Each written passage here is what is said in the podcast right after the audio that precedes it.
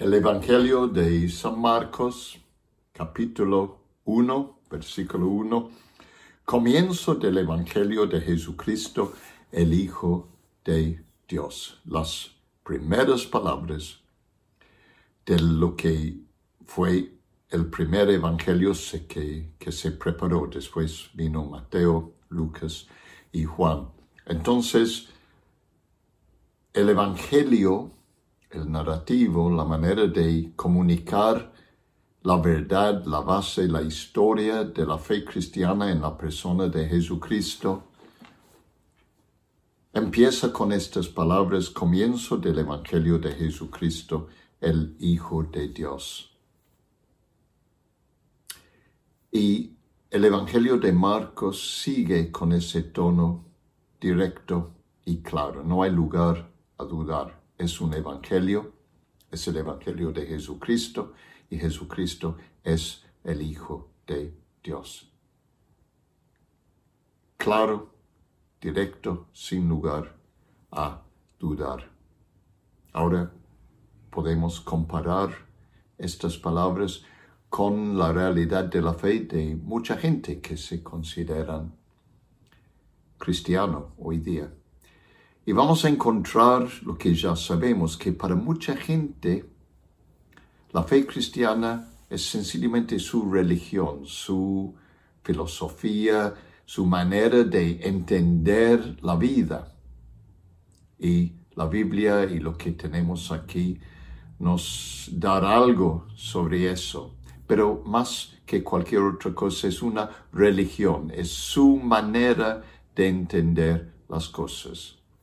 Para otros, lo importante son los valores de la fe cristiana. Para otras personas son los ritos, las ceremonias.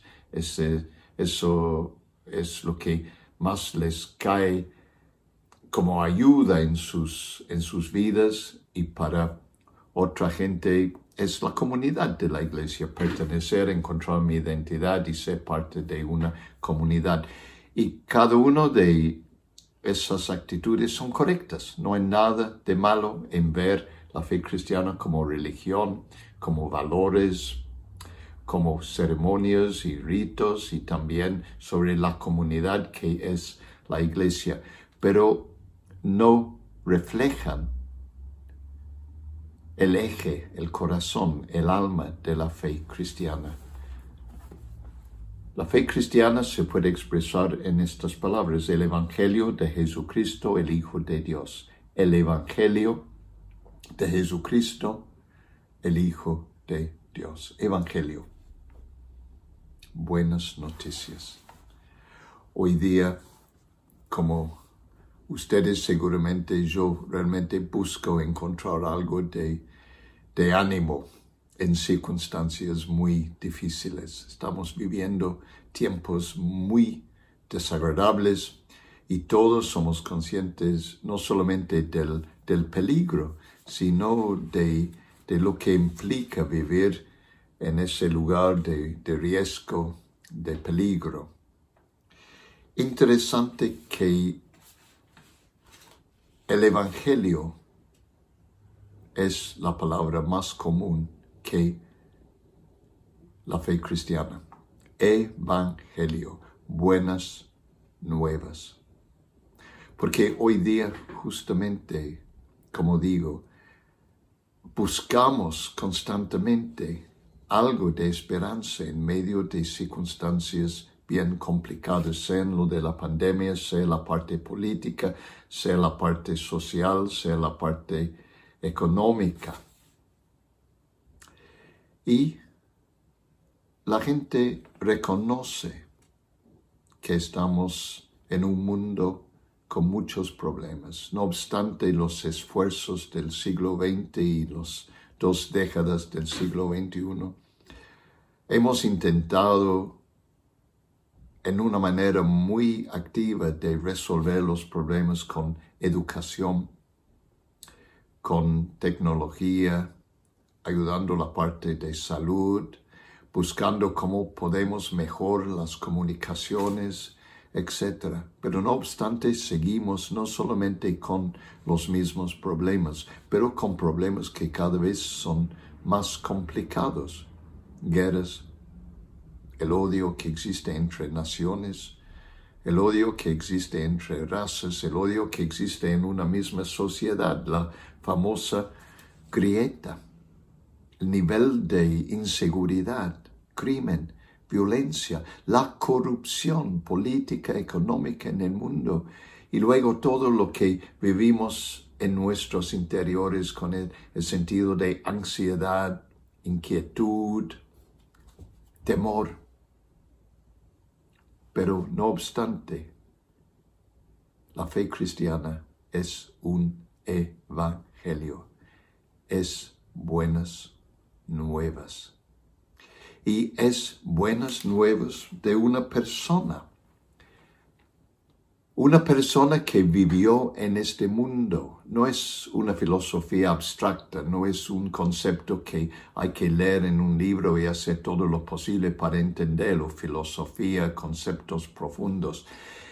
Tiene que ver con una persona que se llama Jesucristo que nació y vivió en la historia y tenemos aquí su vida, podemos leer sus palabras, podemos leer de cómo él vino predicando, haciendo milagros y finalmente muere en la cruz, resucita. Pero no es cualquier historia, es una historia concreta que nadie ha podido nunca negar, ocurrió. Hay más certitud de la vida de Jesucristo que la mayoría de las personas que tenemos en la historia. Y más, nombramos los años por el nacimiento de ese Jesucristo. Entonces estamos hablando no de ideas nomás, estamos hablando de historia. Pero ¿qué historia? Un hombre que nació de una virgen, un milagro. Es imposible, dice María. Para ustedes sí, dijo el ángel, pero con Dios nada es imposible. Un milagro. Cuando nace y no hay lugar para ellos en, en, uh, en el lugar normal del pueblo, tuvieron que ir al establo. Y cuando nació, el cielo se abrió y hubo una visión de ángeles cantando gloria al Señor y estos pastores llegan para hablar buscando al niño. Y lo mismo con los tres magos. Entonces, esta es una historia real, pero con milagros, con cosas que nunca ocurren en otros momentos. Y luego ese Jesús empieza a predicar y sana a los enfermos, los ciegos pueden ver, los mudos pueden hablar, los que no han podido caminar saltan y corren. Toma pan y pescados. Y hay comida para cinco mil hombres, más mujeres y niños. Este no es cualquier historia, eso es la buena noticia y es Jesucristo el Hijo de Dios. Y esa frase, el Hijo de Dios, cambia todo. Porque si Jesús es el Hijo de Dios, está todo ahí en eso. Porque vino Dios a este mundo. Entonces tenemos que examinar qué dijo, qué hizo, cómo afecta a mí. Jesús no es cualquier hombre especial de la historia, es el Hijo de Dios y más. Le mataron no por los milagros, ni por las enseñanzas, ni por sus palabras, sino porque Él se presenta como el Hijo de Dios. Es eso lo que la gente no puede aceptar. Y es lo mismo hoy día. Y te pregunto, con todo respeto. Para ti, Jesucristo es el Hijo de Dios, lo mismo ayer, hoy y para siempre, porque si eso es tu convicción, eso debe ser la base de tu vida para siempre. Pero más, estos versículos terminan diciendo las palabras de Juan Bautista, yo les bautiza con agua, pero Él los bautizará con el Espíritu Santo. Esta es la buena noticia. No es que tú lo crees y después tenés que esforzarte. Él hace algo en tu vida. El Espíritu Santo te lleva a un lugar de nuevo nacimiento, pero no es algo tú haces con tus pensamientos o con tu voluntad. Él te transforma con el poder del Espíritu Santo. Los cristianos no son sencillamente personas con una religión, una filosofía, unos valores, unas prácticas, una manera de ser parte de una comunidad. Somos hombres, mujeres, jóvenes y niños transformados por el poder del Espíritu Santo. Es una cosa ser bautizado en agua, el bautismo de arrepentimiento, eso es necesario. Pero ser bautizado con el Espíritu Santo es lo que transforma tu vida. Y quiero dejarte con la pregunta, ¿eso es tu entendimiento? ¿Es tu experiencia?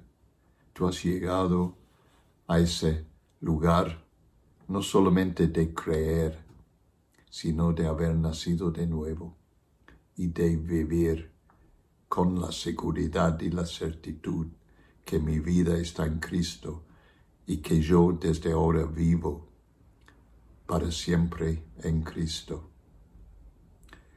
Padre, gracias por las palabras que tú nos has regalado en la Biblia, gracias que son palabras inspiradas por tu Espíritu Santo. Gracias por el Evangelio de Marcos que nos revela enseguida que tú nos has dado un Evangelio de tu Hijo Jesucristo y que Él nos bautiza en el Espíritu Santo. Perdónanos, justifícanos, Señor santifícanos por tu poder y ayúdanos a vivir para tu gloria. En el nombre de Jesús. Amén. Que el Señor les bendiga.